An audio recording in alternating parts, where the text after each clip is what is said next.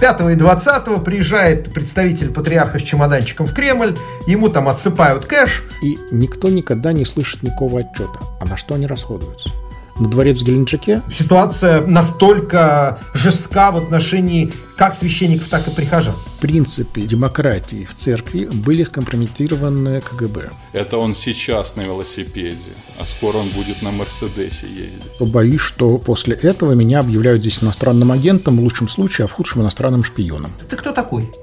Вот дверь вот там находится. Go inside.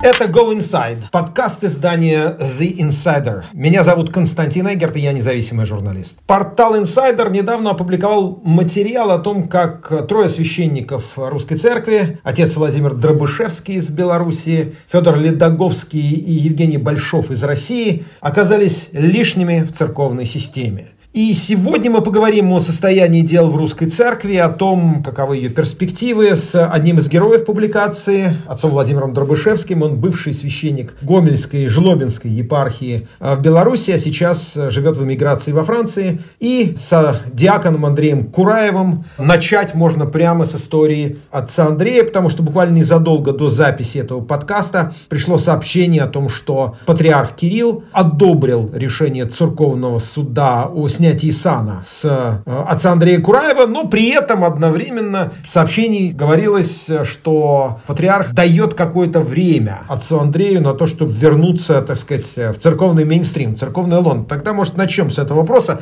Как вы понимаете, отец Андрей, что с вами произошло? И объясните это, пожалуйста, светской аудитории. Ну, светская аудитория выглядит так, что я приговорен к смерти, приговор утвержден, я стою на табуреточке, намыленная веревка уже на моей шее, и только вот не хватает легкого движения движение ноги экзекутора. Но вот что означает это э, предложение вам э, так сказать, э, ну, по сути дела, назовем вещи по-простому, там, покаяться, признать свои ошибки и вернуться в лоно церкви. Что, что под этим подразумевается в реальности? Чего от вас ждут? Первое, я думаю, что это форма блокировки состояния, заморозки конфликта, то есть что-то похожее на народные республики Юго-Востока Украины с их статусом. Да? А, то есть пока приговор официально не вынесен и не утвержден патриархом, я, соответственно, не имею канонических оснований для апелляции к Вселенскому патриарху в Константинополь, в Стамбул.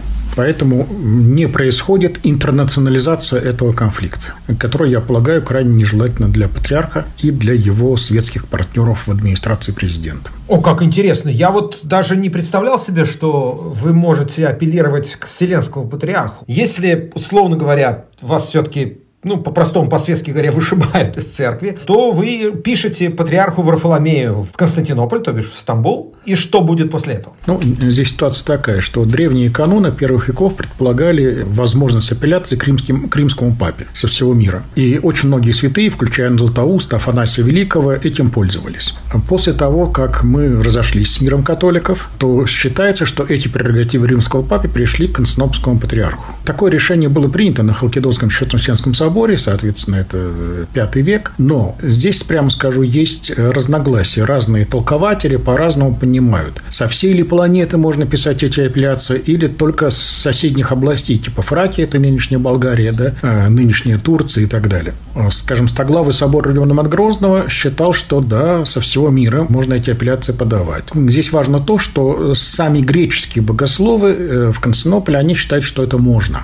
Значит, поэтому мою апелляцию они с радостью примут. А учитывая, что ряд обвинений, которые предъявлены мне Московским церковным судом, это то, что я говорил, что московская сторона виновата в расколе с Константинополем из-за Украины. Мы первые начали превентивные удары стали наносить раньше, чем реально Константинополь вмешался в украинские дела, то, соответственно, тем более с точки зрения Константинополя я пострадавший из-за них. Поэтому, в общем, можно особо не сомневаться, что эта апелляция будет принята. Для Москвы она не значит ничего, но это для них опасный прецедент. Хорошо, представим себе, что это решение окончательно утверждено. Я так понимаю, вы не собираетесь каяться перед лицом иерархии РПЦ. Что после этого будет? Вы останетесь в русской церкви как простой верующий или вы перейдете в юрисдикцию Константинопольского патриарха? Что вы тогда будете делать? А, ну, штука такая.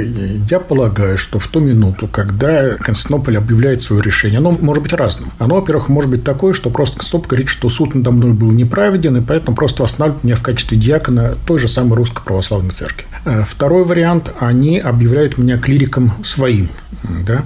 И в этом смысле я канонически стою, становлюсь здесь в России экстерриториален. А третий вариант, они меня приписывают к какому-нибудь своему приходу где-то в Европе. У них масса русскоязычных приходов, например, да, и они мне дают там формальный статус. А проблема не в этом, а в том, что боюсь, что после этого меня объявляют здесь иностранным агентом, в лучшем случае, а в худшем иностранным шпионом. А, то есть я не исключаю, что как бы и патриарх не остановится на канонической моей аннигиляции, а его смешники, э, они займутся уже другие методы будут использовать. Я спрошу отца Владимира Дробышевского, перед тем, как мы перейдем к обсуждению проблем русской церкви и ее белорусской ветви, скажем так, белорусской православной церкви. С вашей точки зрения, вот э, вы находитесь во Франции. Во Франции есть много приходов Константинопольского патриархата. Когда даже был русский экзархат, так сказать, специальная отдельная система управления эмигрантскими приходами в Европе, дарованная, как я понимаю, Константинопольским патриархом между двумя войнами, для того, чтобы русские православные эмигранты чувствовали себя под, э, ну, скажем так, частью мирового православия тогда, когда оно практически уничтожалось советами. Насколько, по-вашему, ощущается вот эта, ну не скажу конкуренция, но насколько наличие и интерес Константинопольского патриарха, Вселенского патриархата, как он называется, к делам русских приходов и России, насколько это важно для церковного начальства в рамках русской церкви? Ну, насколько вы можете говорить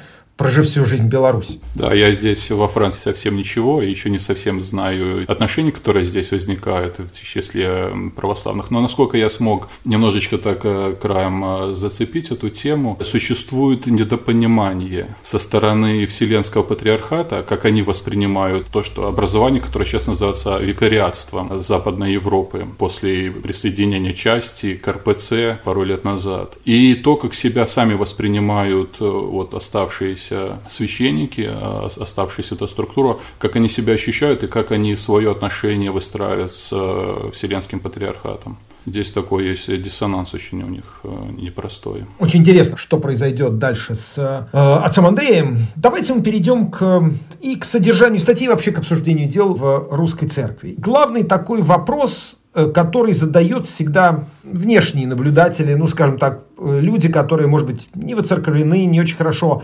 знают, что такое церковь, но при этом понимают, что она играет важную роль в жизни э, не только России, но и вообще многих стран постсоветского пространства. Так вот, регулярно разговоры, которые ведутся, это такие. Эти церкви, что в Беларуси, что в России, очень сильно зависят от государства. Второе, они финансово непрозрачны, а третье, фактически в них установлена система такого тотального подчинения священства епископам. А епископов, соответственно, митрополита, митрополита патриарху. То есть это очень жесткая вертикальная система. И вот когда просто обычный человек, который представляет себе, что, ну, есть священник, но он же тоже там гражданин России или Беларуси, э, что священник вот целиком зависит от э, епископа, что э, его могут куда угодно отправить, его могут лишить дохода и так далее, светский человек этого просто не понимает. Вот можно ли объяснить, почему почему священник так зависит от епископа? Ну, почему он просто не может сказать, нет, я этого делать не буду. Нет, у меня большая семья, я не могу остаться без денег. Объясните, пожалуйста, вот обычному человеку, который ничего не знает про русскую церковь. Почему так нельзя сделать? Вот, э, ну, давайте начнем с вас, отец Андрей, потом отца Владимира. Ну, прежде всего, я бы просил людей не бояться. Все рассказанные ужасы касаются только профессионально православных. То есть, представляете, может быть, в каком-нибудь Макдональдсе очень непростые отношения работодателя с работниками наемными. Может быть, там есть свои профсоюзные конфликты, рабочие и так далее, но обычного посетителя это, в общем, мало как-то волнует. Вот он, когда захотел, пришел, что-то заказал, скушал, главное, чтобы ему не хамили, честно расплатились, продукт был более-менее качественный, и он ушел. То есть, вот вся эта вот вертикаль власти, она пока еще висит в воздухе, и она не досягает до земли. Э, то есть человек может в современном мире брать от церкви столько, сколько ему надо. Как рыба из соленого океана впитывает в себя соли, сколько ей нужно, и не более того. То есть я, честно говоря, не могу себе представить человека, который, слушая новости, воздержался бы от вынесения своей оценки, своего суждения, пока не узнает, что святейший патриарх об этом скажет.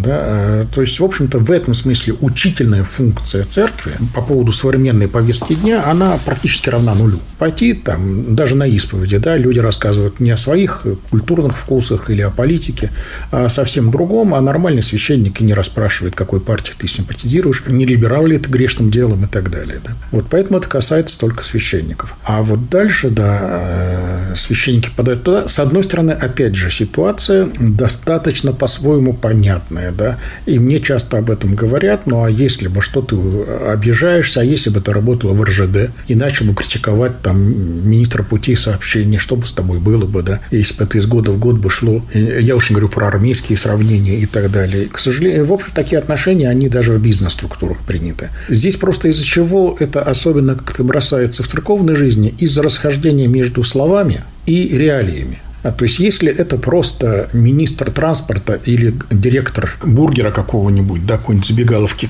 конторы быстрого питания, и он как-то не очень так по-людски обращается с персоналом, это печально, но пока это не это в рамках закона и пока не переходит на уголовщину, терпимо. Расскажу одну историю. Митрополит Петерим Нечаев. Может быть, многие помнят, такой очень был старец э, в 90-е годы, 80-е. Лицо церковной Москвы, глава издательского отдела Московской патриархии, член фонда культуры советского и так далее. И в него была влюблена Раиса Максимовна Горбачева. И вот у него он служил в храме в Брюсовом переулке. И однажды, вот рассказывал мне священник, который с ним служил, идет служба, литургия. И вдруг по ходу дела митрополит замечает, а где отец Геннадий Нефедов, там клирик его храма. Ему говорят, Владыка, он поехал проповедь патриархии сдать на проверку и так далее. Мерзавец, мерзавец, мне не сказал.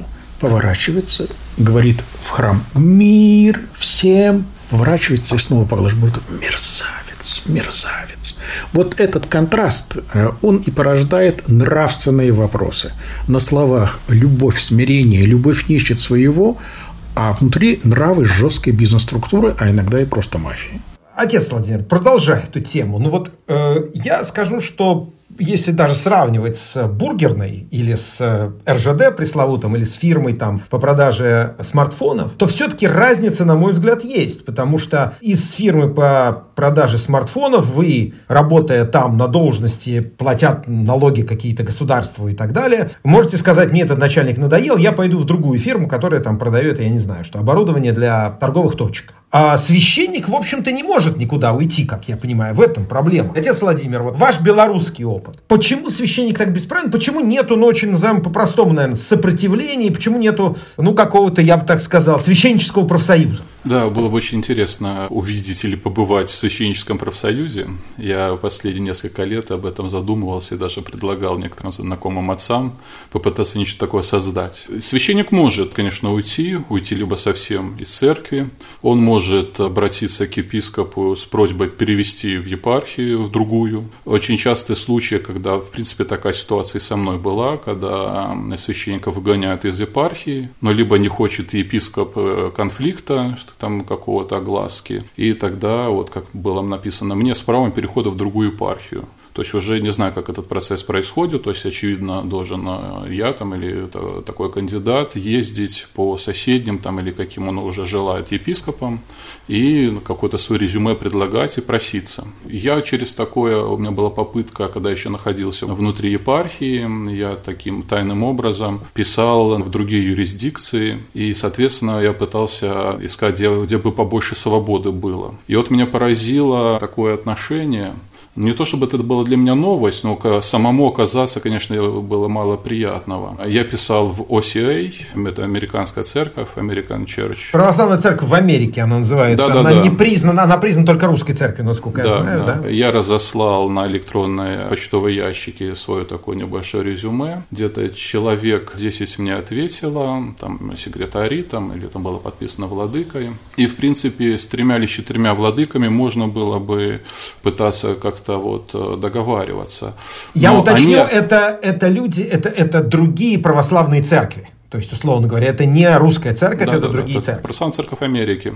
Так, да. И вот угу. три или четыре человека было такие ответы, что нам нужны священники, мы готовы разговаривать, но не с вами, а к нам должен прийти запрос из вашей э, епархии. Мы хотим видеть ваше личное дело и будем разговаривать только с вашим епископом. Я пытался как бы продолжить переговоры, писал второе письмо, что как бы вы понимаете, что если в моей епархии будет известно, что я ищу как бы выйстя, да, ищу какой-то для себя другой вариант, то для меня не будет, это будет точка невозврата. Я не смогу здесь находиться в этой епархии уже в любом случае, а смогу ли я перейти к вам, это большой вопрос это даже чисто практический переезд с семьей, там э, какие-то, я хотел какие-то практические вопросы выяснить. То есть ты находишься в состоянии такого коня на ярмарке, когда ходят то там баре и смотрят, какие у тебя зубы, там, я не знаю, там, не изношены ли копыта, но с самим конем никому не приходит в голову разговаривать. Вот священник в такой как бы ситуации находится. Почему это так возникло? Это, это замечательный вопрос, и как бы я хотел бы, чтобы не только не церковные, не только священники, не только только не церковные люди пытались этот вопрос себе задавать, чтобы мы, люди церковные, сами себя спросили, почему это так возникает. И здесь в связи с этим еще один важен как бы продолжение этого вопроса. Не только от священника не зависит, но и от людей на приходе, от прихожан. Ничего не зависит на этом приходе.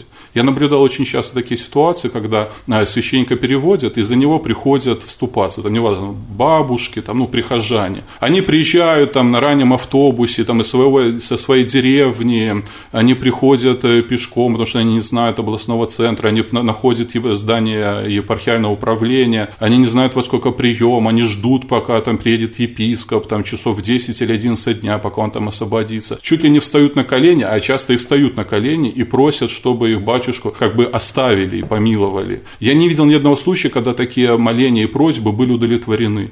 Всегда это воспринималось так, что он вас подговорил, это какая-то попытка бунта, и, значит, мы ушлем его еще дальше. Отец Андрей, вот тогда вопрос к вам. Это традиция русской церкви с ее, там, как многие сказали, византийщиной, э, это церковь империи и так далее. Вот такое небрежение не только судьбой священника, но и, собственно, пожеланиями паствы. Или же это жалуетесь и жалуетесь от ну, каких-нибудь словных католиков, может еще хуже. Что это? Из чего это проистекает? К сожалению, я не вижу оснований сказать, будто бы внутренние отношения в церкви в разных странах в разные эпохи, они на порядок выше тех социально-этических моделей поведения, которые приняты в современном светском обществе. Ну, скажем, берем то, что мы называем Киевская Русь. Там для епископов была большая проблема. Это такие храмы, ну, градские, что ли, да, где э, люди, скажем, князь, боярин, строил сам храм на свои деньги, и вот эти храмы, они, духовенство иногда было не подотчетно епископу. Это, это вот для епископов всегда были очень болезненные такие исключения. Да? Патриархи и Византии, и в Киевской Руси, и в Московской всегда очень много хлопотали с тем, чтобы сохранить полноту власти над духовенством судебной. Однажды есть замечательная история, как декана, которых запретил в служении, лишил сана патриарх Никон, а тем самым лишил возможности к пропитанию просто. Да? Какой-то диакон пожаловался царю Алексею Михайловичу, а тот подошел к патриарху как-то ходатайствовать за этого диакона. В ответ Никон вручил ему свой патриарший жезл и сказал, что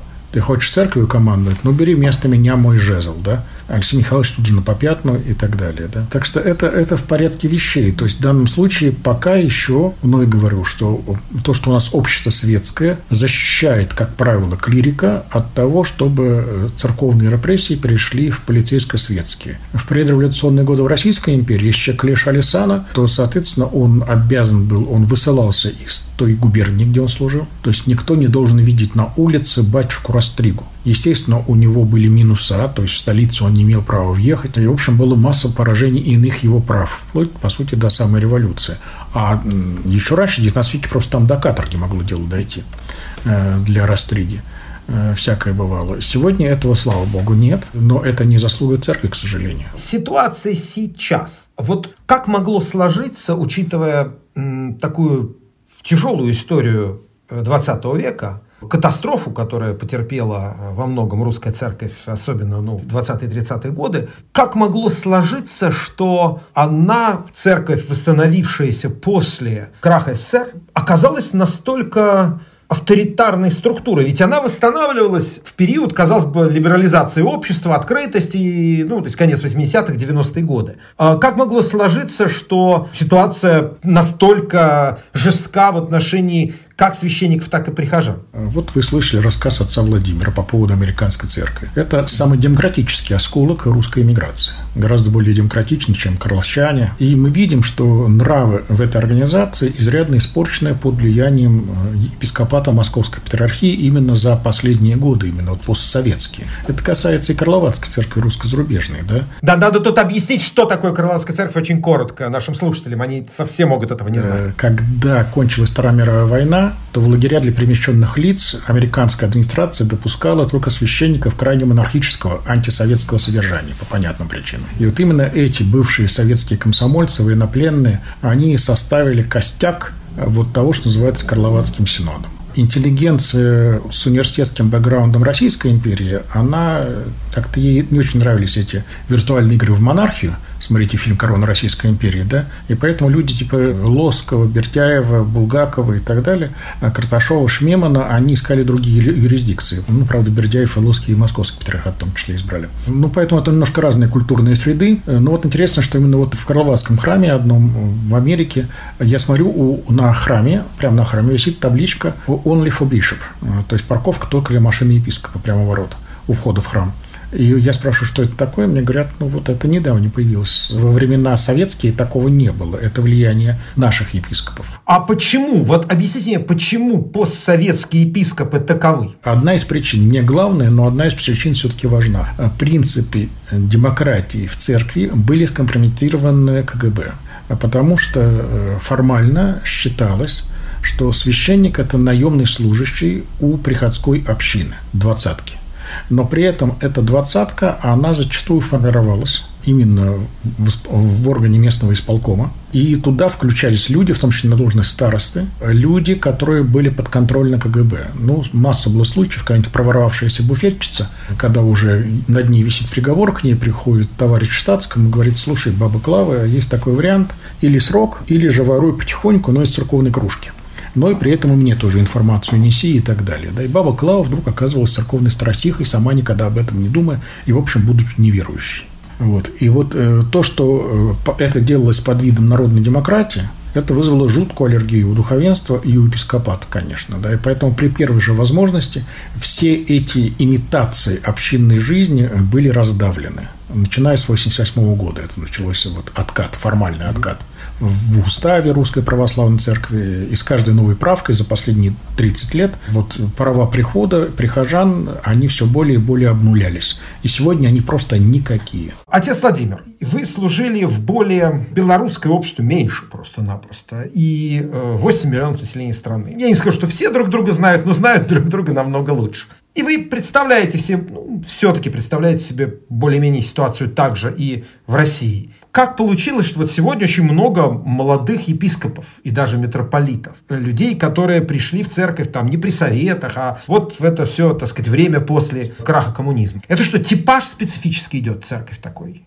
С авторитарными наклонностями. Кто эти люди? Вот, так сказать, объясните простому человеку, который вообще ничего не знает про церковь. Кто такой в среднем епископ, ну, например, Белорусской Православной Церкви, части церкви э, Русской Православной Церкви? Да, я вот очень бы тоже хотел из среды так вот э, не только священства, да, и православных верующих задать этот вопрос вслух. Кто эти люди, которые пришли к нам? Потому что я у нас в епархии не так давно была смена епископа, прежний епископ упокоился – и на его смену приходил вот, который сейчас уже правящий епископ. И как раз это было в период, э, когда праздновалась э, юбилей э, собора поместного 17-18 годов, и во исполнение послушания святейшего патриарха Кирилла я устроил на приходе такой цикл бесед. Мы рассматривали, что же, какие же были события, предшествующие этому собору, и что же происходило на соборе. И вот я просто для того, чтобы меня как бы не заложили и не донесли в епархию, я старался минимум каких-то своих комментариев, а просто брал и зачитывал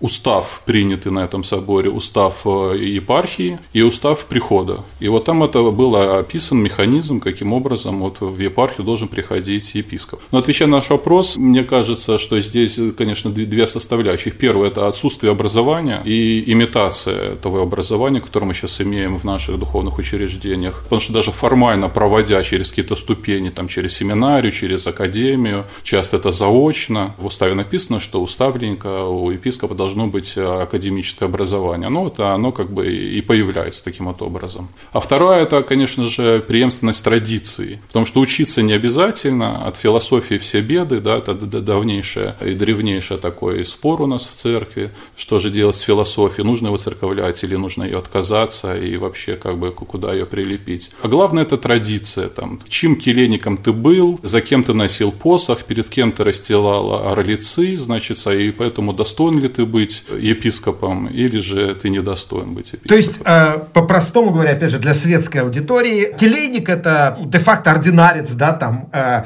епископа, да, человек, который сопровождает, прислужит ему, э, носить посох и стелить Орлец, то есть э, специальный коврик, на который встает епископ во время богослужения, это тоже все в рамках церковной иерархии, символизма определенного рода привилегии, правильно? Ну, такие символические привилегии. Да, мне нравится и такая мистическая версия, да, что при Хератоне их там просто всех кусают, и поэтому они как бы вот э, такой замкнутый круг небольшого количества людей, которые считают себя церковью. И ситуация здесь какая? Ну, очень, очень удивительно, очень парадоксально. То есть они полностью финансово э, и даже в богослужебно, они, они зависят от нас то те денежки, которые принесут прихожанки, да, там, э, сколько свечек они могут себе позволить купить на свои пенсии, там, на приходе, да, эти деньги попадают священнику, священник, который служит службы, как сейчас говорится, обслуживает приходы на селе, свой основной приход, какие-то приписные приходы, потому что епископ утверждает, что эти все церкви принадлежат ему, и только он один имеет право там служить, но он просто, ну, физически не может разорваться, да, то есть священники служат службу, прихожане приносят денежки, а всем этим распоряжается и управляет бывает вот один епископ. И его задача написать отчет в патриархию и заплатить налог в патриархию, чтобы к нему не было никаких претензий. А дальше это все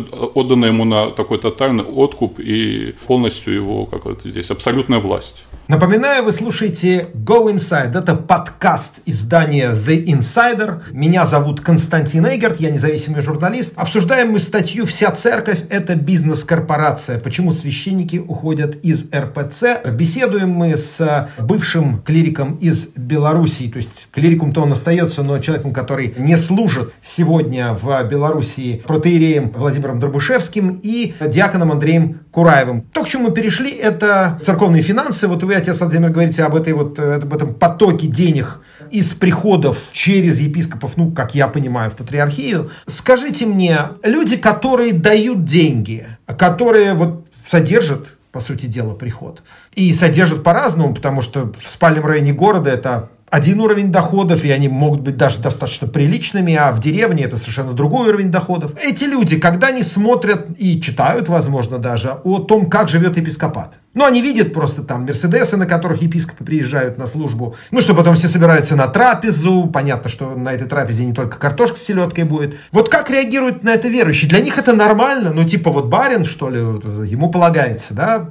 Как, как на это смотрят люди? Меня, честно говоря, поражает. Э, ну, в принципе, наверное, тоже это логически объяснимо. Потому что мы живем в таком состоянии двойного перелома. Мы декларируем одно, имеем в практике другое. Где-то внутри себя мы то, что во что мы пытаемся верить, это уже может быть нечто третье. Мне кажется, и прихожане не в тоже в таком состоянии разлома живут. То есть, э, быть может, это советская привычка не замечать и не видеть. Хотя однажды я попадал, был в такой ситуации, и меня днем срочно вызвали на приход, там э, была какая-то нужда. Я приехал на своем велосипеде и ставлю его бегом, значит, бегу, чтобы там, что меня ждут, что там, какой вопрос. Я его так ставлю возле дверей храма. И идет мама средних лет с ребенком, лет 10, идти. И мальчик спрашивает, это что, батюшка приехал на велосипеде? А мама с такой вот, э, ну не скажу ненавистью, но вот с такой вот э, негативной очень интонацией говорит, это он сейчас на велосипеде, а скоро он будет на Мерседесе ездить. И я все жду того момента, когда же я... Когда вы поедете на Мерседесе. Смотрите, вот э, скажите мне, пожалуйста, отец Андрей, можно сказать, что как квартирный вопрос, как известно, у Булгакова испортил москвичей, можно сказать, что финансовый вопрос испортил церковь. И, кстати, заодно, ведь я правильно понимаю, может быть, я неправильно понимаю, что финансы церкви, если мы берем церковь как институт, не как сообщество верующих, как институт, как иерархию, как корпорацию, финансы церкви складываются не только из э, там, пожертвований э, прихожан, не только из там, продажи икон и так далее, но и из, как я понимаю, какого-то типа государственного субсидирования. Или я не прав? Вы правильно начали именно с квартирного вопроса. У Стована Златоуста были замечательные слова, как «слишком большая обувь натирает ногу», так, слишком большое жилище натирает душу. Так вот, э, когда церковь получила императорский подарок от Константина Великого базилики, ну, слово базилика само означает царское, да, то есть это были здания для таких городских собраний. И вот эти вот здания городских собраний были переданы церкви. Там стали богослужебные собрания проводиться.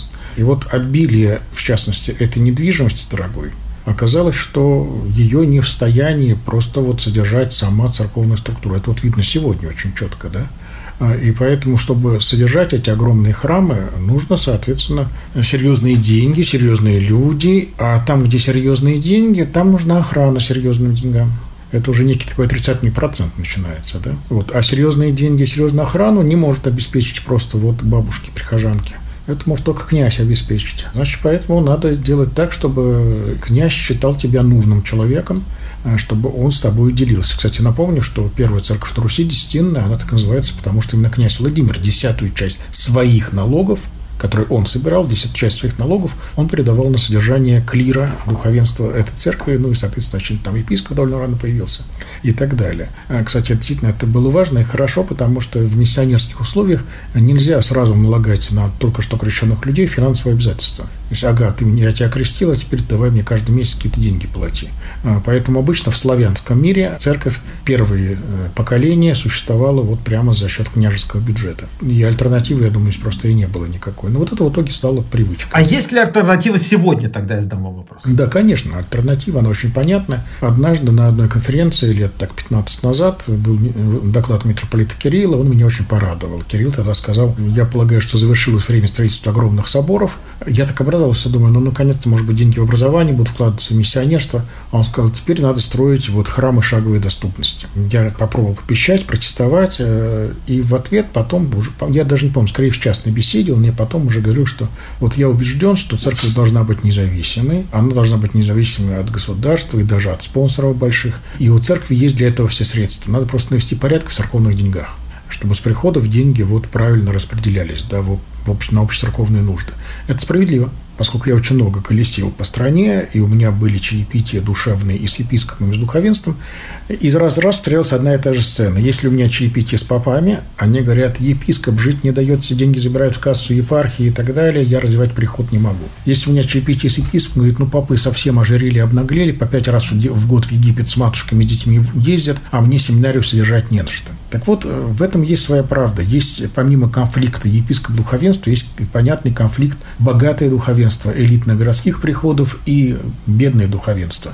Кстати, вот э, в апреле 2021 года московское духовенство стало гораздо более бедным, чем раньше. Я имею в виду духовенство центральных храмов Москвы. Не окраин, не спальных районов, где все хорошо, а центральные районы Москвы, где, во-первых, нет местного населения, только офисы и иностран... гостиницы для иностранных туристов, которых тоже сейчас нет из-за карантина. Но московская мэрия объявила о повышении э, тарифов на парковку автомобиля в центре Москвы. Плюс к этому отменили э, бесплатные парковки по воскресеньям, только по государственным праздникам. Это означает, что для того, чтобы быть прихожанином центрального московского храма, надо быть состоятельным человеком, который может себе позволить, скажем, тысячу рублей заплатить только за парковку на те 3-4 часа, что он приехал на службу. То есть я говорю, что это расслоение богатого и бедного духовенства – это не только городское и сельское духовенство. Даже внутри городов это бывает, не говоря уже о расслоении настоятеля и третьего-четвертого священника в храме даже в городском. Это тоже разные социальные слои. Так вот, действительно, это серьезный вопрос перераспределения финансовых потоков внутри церкви.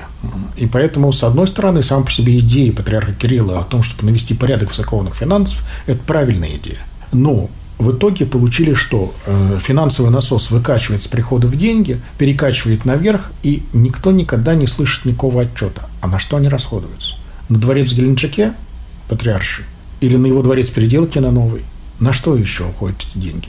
Если мы постоянно слышим, что даже московская семинария все время имеет только половину э, своего бюджета, она получается патриархия, а каждый год, каждый месяц должна искать еще половину средств, она должна искать у каких-то спонсоров и так далее. Скажите мне, вот э, вернувшись на секундочку к князьям, которых, э, которые, которые действительно интересуют аудиторию, но к современным князьям, а получает ли в России церковь на какие-то прямые вливания от государства. Они могут замаскированы под какие-то другие вещи, но вот у людей есть представление, что бывают какие-то, не знаю, 5 и 20 приезжает представитель патриарха с чемоданчиком в Кремль, ему там отсыпают кэш в этот чемоданчик, и он его отвозит, и дальше, так сказать, вот э, церковная иерархия эти деньги расходует. Как обстоят дела вот в финансовых отношениях с государством в России на самом деле?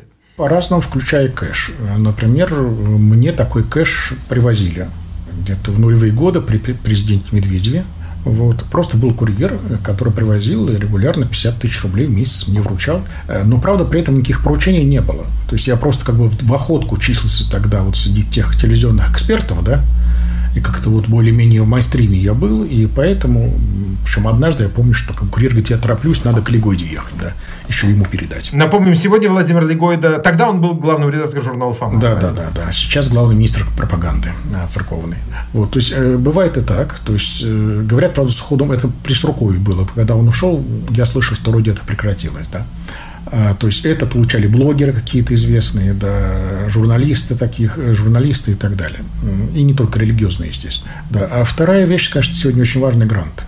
Э, гранты, причем я слышал очень печальные истории, когда получается грант на работу с молодежью, ну, какое-нибудь патриотическое, военно-патриотическое воспитание, там, духовность, преодоление наркомании, профилактика наркомании, да. Но бывает так, я просто реально слышал истории, когда вот человек рассказывает, я э, отвечаю за молодежную политику у себя в епархии или на приходе, мне говорят, напиши э, бумаги, чтобы твой приход, твое братство молодежное получило грант. Я говорю, сколько просить можно? Ну, просить побольше. Я пишу, скажем, дайте мне там 3 миллиона на год. Я пишу, мне приходит, скажем, 2 миллиона. И тут же в синодальном отделе по борьбе с молодежью э, мне говорят, ну, значит... По так, борьбе с молодежью? Это не оговорка? Не оговорка, конечно, потому что если их называть официально, это будет очень плохо звучать. Он официально называется синодальный отдел по делам молодежи, а сокращенно САДОМ аббревиатура. Так их, что ли, называть? Да. Поэтому я их ласково называю отдел по борьбе с молодежью. Да, и тут же говорят, что э, вот твои 200 тысяч, остальное отдашь мне причем кэшем. То есть, ну, обычный формула откат. Церковные некоторые чиновники тоже это вполне освоили. Дальше есть еще одна вещь, э, очень, очень важная, это и вполне законная. Это, конечно, средства, выделяемые по линии Министерства культуры э, для реставрации храмов, которые являются памятником культуры. Это нормально. Это и может быть из городского бюджета, в частности московского, это может быть из федерального. Я бы хотел обратиться к отцу Владимиру Дробышевскому. Коли уж мы говорим о современных князьях, то вопрос вот какой. Ваш белорусский опыт. Как Лукашенко относится к церкви и священству, и зачем ему вообще зачем ему она нужна? Ведь он себя даже как называл православным атеистом. Что он имел в виду? Вот зачем Лукашенко церковь? Церковь такая штука, что никому не помешает, если правильно ее использовать и контролировать. Я думаю, что в начале, когда Лукашенко приходил, у него был образ такой человека из народа, и поэтому быть так в меру верующим, это было играть на этот имидж, и по сравнению с нашим тогдашним другим таким э, конкурентом э, политическим Зеноном Поздняком. Лидером Белорусского народного фронта тогда и одним из главных оппозиционеров. Да, и Лукашенко к себе скорее привлекал таким вот образом, быть может, там недалекого, такого рубахи парня. А Зенон Поздняк отталкивал. И, к сожалению, он до сих пор вот сейчас он продолжает это делать, отталкивает от себя людей. А потом, наверное, он просто понял Лукашенко, и плюс ему досталось э, там, в наследство там, и хозяйство КГБ, и вот э, церковный аппарат из советских времен, что этим этот ресурс, который можно использовать не только, скажем так, в электоральных целях, а люди, которые будут за него голосовать, то есть э, церковь, которая заявляет, что мы не, вне политики, на самом деле все диаметрально противоположно. И поэтому до сих пор, года 3-4 назад, знакомый священник рассказывал, как к нему приходил молодой человек в штатском, обходительный, улыбчивый, и предлагал сотрудничать. То есть не то, что там какие-то доносительства, ну, просто делиться вот впечатлениями, мнениями. А буквально где-то от года полтора назад э, я, честно говоря, даже так поразился, скажем так, э, информацией, что к настоятелю нашей епархии тоже подошел молодой человек после службы и говорит, ну вот, меня назначили вашим новым там куратором КГБ, поэтому я хочу познакомиться, нам вместе работать, давайте как-то установим этот контакт лично, да, и давайте, значит, вот там дружить ведомствами. Батюшка перепугался, испугался, значит, прибежал к нашему епископу вот текущему. Это всю ему ситуацию рассказывает. Епископ э, берет телефонную трубку, а у нас даже географически, э, ну сейчас немножко подальше, да, епархия переехала в новое здание, а в старое здание это даже географически, это буквально через улицу, там, буквально через, через забор находится здание КГБ. Берет трубку, звонит и говорит, что что там происходит, как бы прокомментируйте мне. Там говорит, разберемся, потом перезвонит и говорят, ну да, простите, но новый сотрудник проявил там излишнее рвение, вышел там, не знаю, из-под прикрытия, мы наведем порядок, он больше, значит, не будет себя афишировать. То есть, я не знаю, но, номер на прямом наборе там у епископа, да, ну, то есть, все эти контакты, они до сих пор как бы сохраняются. Ну, вот смотрите, я бы что хотел сказать. Ведь вообще человеческое существо, человек, ему неприятно, когда его контролирует спецслужба когда на него давят. Тем более, когда, если это епископ или там, священник, ну, это своего рода ну, начальник, священник, э, начальник для своей паствы, во многом она его слушается. А епископ, начальник не только для паствы, но еще для целого ряда священников, там, скажем, своей епархии, там, своем благочинии. Ну, почему бы вот не сказать, ты кто такой? Вот дверь вот там находится. Ну, чай не при Берии же живем. Вот почему этого не происходит? Объясните психологию, пожалуйста. Я все-таки хотел бы закончить про Лукашенко, может быть, будет интересно, что Лукашенко, когда понял, что из себя церковь представляет, он сейчас хочет свою собственную ручную церковь. И вот после нашего кризиса с Тадеушем Кондрусевичем, после того, как его не впускали с белорусским паспортом пересечь границу... Католический митрополит, да, не мог вернуться во время протеста. Да, да, да. И, и когда там вот э, после того, как Ватикан там пытался и там разное по этому поводу, каким образом была решена эта ситуация. В результате Кондрусевич вернулся, но он ушел на пенсию ну, по возрасту, да, и прислали более пожилого на его место, ну, временного пока управляющего. Так вот, на приеме у Лукашенко после этих событий сидел митрополит Вениамин. Глава Белорусской церкви, надо упоминать это, потому что наша аудитория это может не знать, да. Тоже недавно назначенный, и вот в официальных кадрах, значит, это был монолог со стороны Лукашенко, со стороны Вениамина я не слышал ни одного слова, и Лукашенко рассказывал рассказывал митрополиту Вениамину, так вот, э, может, у меня такое впечатление возникло, что, значит, я вас научу, каким образом э, строить церковные кадры, откуда их брать, и я научу попов э, родину любить и при полном вот молчании со стороны митрополита Вениамина. Поэтому иметь свою карманную церковь – это очень удобно. Аналогичный вопрос отцу Андрею. Наверное, мы все, кто наблюдает за Путиным последние там, 20 с чем-то лет, стали такими психологами-любителями. Что-то, наверное, понимаем про, про него и его какие-то его, то, что ему нравится, то, что ему не нравится и так далее. Вот с вашей точки зрения, ясно, что э, для Путина церковь, русская церковь нужна как такое, ну, идейное и в чем-то эстетическое оформление вот этой, этой неоимперии. Но по-вашему, что для Путина значит церковь? Помимо того, что это удобный партнер в политике. Не могу сказать все-таки, да. То есть, понятное дело, что все сказки про его духовника всерьез принимать не стоит. Это просто не важно, потому что они могут себе представить, чтобы Путин всерьез бы с ним в порядке исповеди согласовывал бы, каялся бы с ним в каких-то таких вещах, которые все-таки чуть-чуть беспокоят его совесть, в том числе как политика. Вот, или делился бы какими-то планами и так далее. Вот. А в целом, вы знаете, ситуация очень странная на постсоветском пространстве, за исключением, может быть, Украины и Латвии. Дело в том, что просто я чувствую, что политтехнологи, которые около власти, они слишком буквально следуют западным учебникам политологии где сказано, что накануне выборов надо изурчиться поддержкой конфессии большинства в данном регионе. Но, может быть, в католическом или протестантском мире это работает, а в православном мире нет.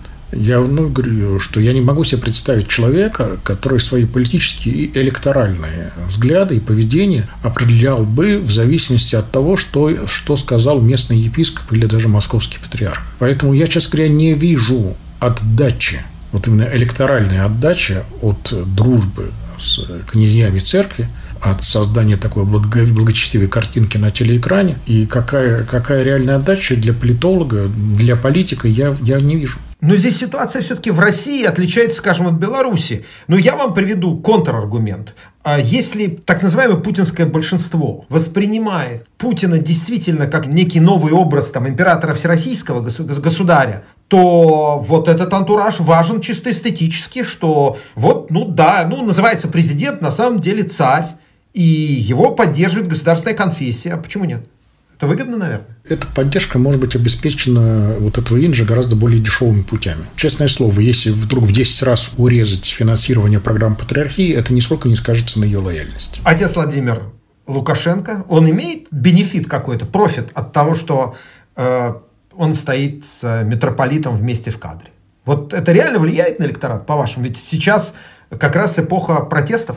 Вот э, в эпоху протестов это уже может быть, э, ну, для тех людей, которые протест поддержали и борются за свободу, это уже не имеет никакого значения.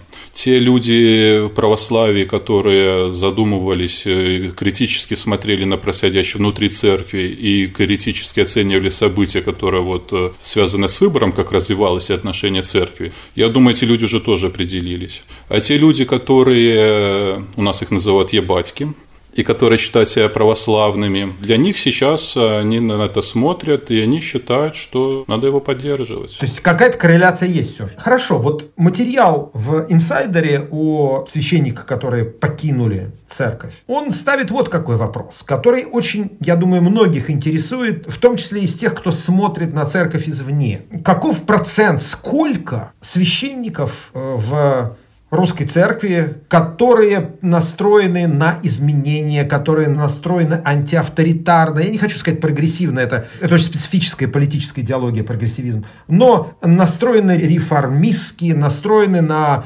открытость людям, настроены против того, чтобы церковь была под пятой государства. Вот Сколько их, отец Андрей, в русской церкви? Скажем так, за перемены и реформы 100%. Другое дело, что э, очень по-разному эти реформы понимают. Для кого-то реформа – это вернуться к двоеперстию и староверию. Для кого-то реформа – это вернуться к византийской симфонии, церкви государства, да, то есть императора во главе и так далее. Да. Удивительная особенность церковного поля в том, что самые радикальные э, реформаторы, они же самые консервативные, они хотят вернуться в какой-нибудь третий век такое христианство до Константиновской эпохи, вот пробуйте его возродить. То есть те или иные реформы готовы принять э, многие люди, тем более, что вот нынешняя модель управления церковью, она действительно довольно мало симпатична. Но, понимаете, конечно, это классическая политика, когда человек э, что-то предлагает, исходя из скорее каких-то личных интересов. Это то, что называется невидимая рука рынка. А вот гораздо реже э, человек что-то предлагает не ради себя, а ради других. Ну, наверное, это человеческая психика такая. Ну вот, скажем так, мы видели э, в девятнадцатом году людей, которые, священников, которые подписали письмо э, в защиту протестующих в Москве. Отец Алексей Минский ездил в колонию к Михаилу Ходорковскому. Сегодня есть священники, которые публично говорят о том, что беззаконно то, что делается с Алексеем Навальным. Есть ли люди, которые готовы видеть церковь в рамках демократического общества и к этому относятся ну, хорошо, скажем так? которые готовы обсуждать существование церкви в демократическом обществе в будущем. Оставь надежду всех сюда входящий. Отец Алексей Уминский, он это делает, скажем так, он, может быть, обидится не потому, что он священник, а потому, что он хорошо воспитанный человек, интеллигент. То есть, понимаете, конечно, я понимаю, что определенная пресса, услышав то удивительное письмо, стали говорить, что вот голос церкви и так далее. А я считаю, что это голос мамы и папы этих священников. Это просто хорошее домашнее воспитание. Они правильные книжки в детстве читали. Это, это не церковь их такими воспитала. Это они скорее, вопреки церковному майнстриму, в них сохранилось чувство э, эмпатии, чувство сострадания к людям, которые страдают за убеждения. Таких людей мало? Да, достаточно мало, очень мало. На самом деле, и главное, они выживаются из системы во время патриарха, патриарха Кирилла особенно. А так э, можно сочувствовать э, своей корпорации – и, конечно же, если где-то есть хоть признак, тень, что якобы притесняют православных, тут, конечно, пионеры наши бьют. Тут сразу у всех просыпается эмпатия, гневный протест и так далее. А речь идет о каких-нибудь э, свидетелях Иеговы, ну что, в порядке вещей, так их и надо, мало мочит. Надо еще, как отец Дмитрий Смирнов говорил, что надо вообще просто изничтожить этих статов на нашей Святой Руси, чтобы близко их не было тут. Отец Владимир, в Беларуси то же самое? Ну, мне все-таки кажется, что немножечко по-другому. Я достаточно мало общался среди со священниками, пытаясь, наверное, сохраниться. У меня очень мало друзей среди священства. Но сейчас наблюдаю за реакцией на протесты. Есть священники, ну, не только молодые, но чаще это молодые люди, образованные, с образованием, которые хотят и для страны перемен. Прежде всего, это не пере... речь идет сейчас не о переменах, а о восстановлении справедливости, прекращение, конечно, геноцида, который у нас сейчас происходит в стране. Но я наблюдал такую удивительную картину, когда в разговоре в частном э, человек со мной соглашается, да, и мы как бы находим общий язык, А буквально там через пару дней в ситуации, когда это не перед начальством ему нужно, да, и не перед э, там, для какого-то себе там престижа заработать, он при, при людях начинает занимать противоположную позицию. И так вот искренне отстаивать и спорить со мной там в частности, да, вот что вот ты враг там православию там и там все, все, всеми штампами навешивать. Вот мне было удивительно это. И мне кажется, вот кроме как ассоциации с советским наследием, да, вот с этой идеологической машиной Советского Союза, которая, ну не знаю, уже человек, наверное, чувствует, что это, это его личное, когда он э, такими начинает лозунгами говорить, то есть это такие депривации, это уже такая инвалидность у личности проявляется. Двоемыслие такое, да. двоемыслие да, на автопилоте, да? да? А, вот Уточняющий вопрос один. Э, Беларусь все-таки отличается от России тем, что довольно много католиков, э, по разным оценкам до четверти христиан в стране это католики. Э, традиционно, конечно, более западные области, которые раньше входили в состав Польши до Второй войны мировой. Соседство близкое с католиками я это наблюдал на, даже на официальных мероприятиях, ну, сильно, конечно, до выборов последних.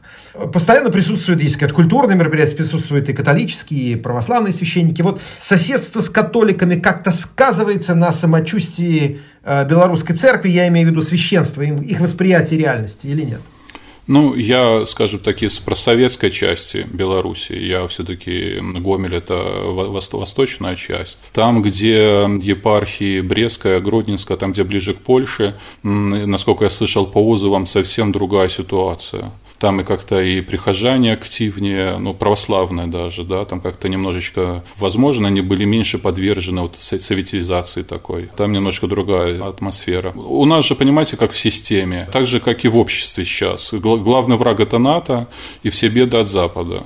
Главные враги для православия – это католики. Мы от католиков э, устанешь перечислять, что православие э, имеет и чем пользуется, и называет своим. И в то же время это первые там, еретики там, и ужасные просто существа. Спасибо. Ну, последний вопрос и отцу Андрею Кураеву, и отцу Владимиру Дробышевскому. Отец Андрей, ну вот поговорим немножко о будущем. Представим себе, что случился такой момент. Владимир Путин перестал быть президентом, и путинская система рухнула. Вот я сейчас специально не обсуждаю э, замену Путина на какого-то там Путина бис, на еще большую, так, если хотите, авторитаризацию системы, хотя такое тоже может быть. Система ушла, и вот возникает какая-то такая полудемократия. Ну, понятно, что этот путь будет долгий. Вот уходит этот режим. Что будет с русской церковью? С русской церковью как иерархией и организацией, и в какой-то степени в отношениях между иерархией и сообществом верующих, которые, собственно, есть церковь во Христе. Что-то будет, но это уже не лучший сценарий.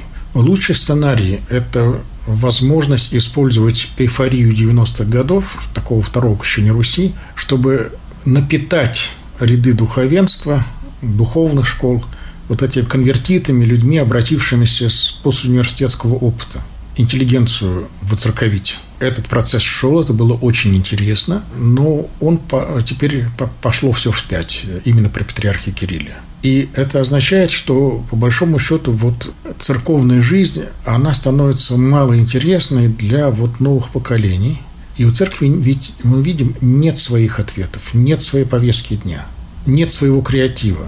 Я не о мелочах, типа там проповедь рок-концертах, то, что я когда-то делал. Нет э, своего видения мира, э, нет своего голоса. И главное, очевидно, нет головы, которой она могла бы думать. Я не имею в виду патриаршую голову, а я имею в виду вообще какой-то серьезный аналитический центр, который пробовал бы понять, что происходит вообще в современной культуре. То есть, как бы за 90-е годы и последующие мы научились отгавкиваться – все, что с Запада, это плохо, все современное, весь прогресс это плохо и так далее. Вот вместо серьезного анализа. То есть э, аргумент хорош, если его готовы проглотить люди с не очень высоким образовательным цензом. А для более серьезных э, нет. Три возражения вам, отец Андрей. Первое. Невозможно войти два раза в одну и ту же историческую воду. Невозможно, наверное, будет воспроизвести ситуацию конца 80-х, начала 90-х годов. Простите, можно было не мочиться в эту воду тем более с вышки. Будет ли второй шанс получить такую воду? Это от Бога зависит. Может быть. Но пока Не хотелось бы, потому что второй шанс религиозного возрождения – это обычно эхо катаклизмов, эхо серьезных катастроф. Не хотелось бы катастроф для страны. Номер два возражения. Та самая интеллигенция, о которой вы говорите, она шла в церковь в конце 80-х, начале 90-х, прекрасно это помню тоже, потому что видела в церкви альтернативу советчине, а сегодняшняя интеллигенция, молодая, образованная, она видит в церкви часть путинской системы, и вы сами видите, что значительная часть этих людей даже не индифферентна, а очень активно выступает с позиции там, атеизма, выталкивания церкви из общества на обочину общественной жизни. То есть тренды совсем другие трудно будет воцерковлять людей в этой ситуации. И, да, естественно. И, и вот здесь надо понять, что есть в этом некая объективность. Ну, естественно, что молодежь всегда настроена бунтарски, молодежь всегда малорелигиозна, это все понятно. Есть, э, второй, э, есть возрастные вещи, причины. Второе, есть просто общие социокультурные. Идет другая цивилизация, э, в которой другие совершенно акценты во многом и ценности, и это тоже не зависит от патриархии, и она никакой, никакой самой лучшей реакции не могла бы это как-то изменить. Посмотрите на Ватикан, у них во многом те же самые проблемы. И это было мое третье возражение, когда говорят о изменениях, даже вот довольно скромных на самом деле, давайте какую-то часть богослужения перейдем, например, на русский язык, да, или будем служить с открытыми царскими Это самые простые, что люди вот обычно ну, упоминают в связи с церковными реформами, просто вот в повседневной беседе. Это мелочь, это совершенно уже не сработает, и даже не нужно об этом думать. Но смысл в чем? Вот все говорят, это было мое третье возражение. Вот, посмотрите, и, кстати, многие внутри церкви даже говорят, зачем реформы, посмотрите. Вот католики провели Второй Ватиканский собор в 60-е годы, э, повернулись лицом, так сказать, к общественности, а к чему это привело? Падение влияния церкви, падение числа не только верующих, но и священников, которые идут в семинарии. Вот к чему и ведет либерализация. Это банальная логическая ошибка. После того не значит следствие того. Если бы католики не провели аджурнамента, то еще вопрос, кем бы они и где бы они были бы сейчас. Так что, к сожалению, у нас нет такой альтернативной истории, чтобы вот посмотреть, что произошло бы. Вот. Но главное не в этом. Эти аджурнаменты – это такая мелочь на самом деле. Есть более серьезные вещи. Первое, чего не хватает э, нашей патриархии – Ватиканской школы лицемерия. Просто элементарного лицемерия. Да? То есть, хотя бы не хамить людям, в том числе священникам, в глаза – не кичиться своей роскошью, не апологетировать ее, как это делал Чаплин совсем недавно, отец Севолод Чаплин, заявляя, что епископу подобает жить в роскоши и в быту и так далее, и нам ничего не жалко для наших владычников, батюшек любимых. Да? Мне кажется, это был троллинг, но это не важно, упокоиться с миром пусть того. Второй уровень лицемерия, ну вот смотрите, вот был знаменитый турецкий террорист Акджа, который стрелял в папу Иоанна Павла II. И папа пришел к нему в тюрьму, и они там имели там часовую беседу и так далее. И, в общем, Акджа э, с симпатией сегодня говорит об отношении католической церкви к римскому папе Иоанну Павлу II. Я не знаю, простил ли на самом деле в сердце Вайтыла э, с того, кто в него стрелял.